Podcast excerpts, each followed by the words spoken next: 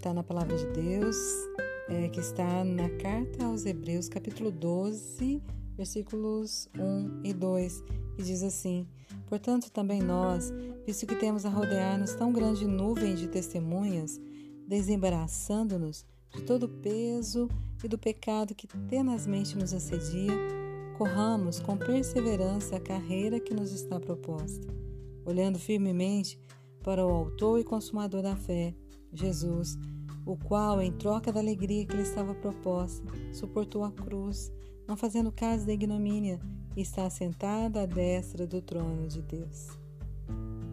Essa porção é muito forte, porque nos traz alerta, mas também nos traz é, força e graça para que possamos correr, porque aqui nos fala sobre o embaraço de todo o peso e do pecado que nos assedia diariamente, mas também fala dessa corrida que temos que correr para que possamos cumprir a carreira que nos está proposta em Cristo Jesus. Mas essa corrida tem que ser uma corrida com perseverança e olhando para o autor e consumador da nossa fé, Jesus, porque ele venceu todas as coisas por nós. E ele aqui fala que o qual, em troca da alegria que ele estava proposta, que alegria que estava proposta ao nosso Senhor, alegria de ver-nos salvos nele, ver a obra dele sendo feita nas nossas vidas e através das nossas vidas, porque a obra dele é completa, é perfeita e ele nos amou e amou até o fim, foi à cruz, abriu mão de todos os seus direitos e se deu por nós. E aqui fala que ele está sentado à destra do trono de Deus. E a palavra de Deus mais à frente, no, antes, é, no livro de Hebreus, fala que ele está sentado, mas ele intercede por nós. Então é maravilhoso saber que temos um Senhor que nos amou e que nos amará para todos sempre. E como exemplo dessa carreira, dessa corrida em Cristo Jesus, olhando firmemente para Ele, trago aqui para nossa meditação a, um relato da Corey ten Boom. Ela foi é, uma serva do Senhor abençoada que na Segunda Guerra Mundial ela é, protegeu os judeus, mas ela não teve como escapar e teve que ir para o campo de concentração, sofreu terrivelmente ali com a sua família, perdeu sua irmã na frente dela, viu a irmã dela ser torturada ali, e mas ela ficou firme, correndo ali, mesmo prisioneira, sofrendo todos os maus tratos possíveis, ela estava ali correndo com o Senhor, com os olhos fixos nele, sabendo que ele é poderoso para fazer infinitamente mais do que pedimos e pensamos e aí o relato, parte do relato dela diz assim: todos os dias tínhamos de ficar em pé duas ou três horas durante a chamada, muitas vezes tendo de suportar um vento gelado e cortante. Era horrível, mas a situação era ainda pior quando uma das guardas resolvia aproveitar aquela hora para exibir sua crueldade. Eu quase não suportava ver o que acontecia nas fileiras à minha frente, mas Deus tinha soluções maravilhosas.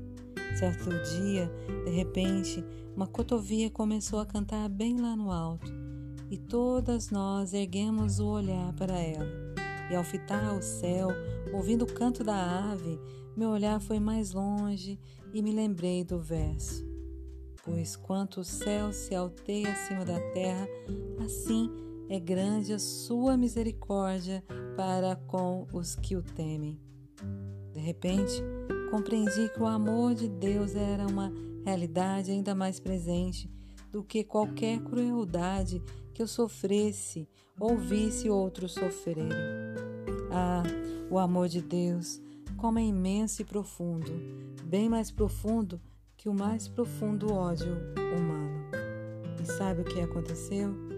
Deus mandou aquela cotovia cantar para nós durante três semanas, exatamente a hora da chamada, dando-nos a oportunidade de desviar os olhos da crueldade humana e fixá-los na imensidão do amor de Deus.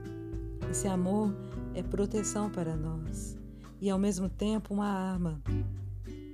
É, ele nos protege da impaciência, do zelo cego, da irritação, da amargura e do sentimento vingativo. Por outro lado, é uma arma forte na batalha de ganhar almas, pois nunca esmorece. Que lindo! Nosso Senhor nos ama e esse amor nos sustenta. E uma prova desse amor é que Ele deu o seu único filho na cruz do Calvário, Jesus Cristo, para que todo aquele que nele crê não pereça, mas tenha a vida eterna. E Jesus diz que ele veio para que tenhamos vida e vida abundante. E essa vida abundante tem que ser assim, nessa corrida, nos fortalecendo, nos animando, não deixando que os nossos olhos é, se fixem em problemas e nos atrapalhem, nos embaraçem, mas que o Senhor possa nos fortalecer nele para que possamos correr, correr essa carreira com perseverança, olhando para Ele, para o Autor e Consumador da fé, porque aqui fala que Ele está sentado à destra do trono e Ele intercede por nós, Ele venceu por nós e nós temos que estar fortalecidas nele. Então, corramos com perseverança a carreira que nos está proposta, olhando firmemente para o Autor e Consumador da fé, nosso amado Senhor e Salvador Jesus Cristo. Amém? Que Deus nos abençoe.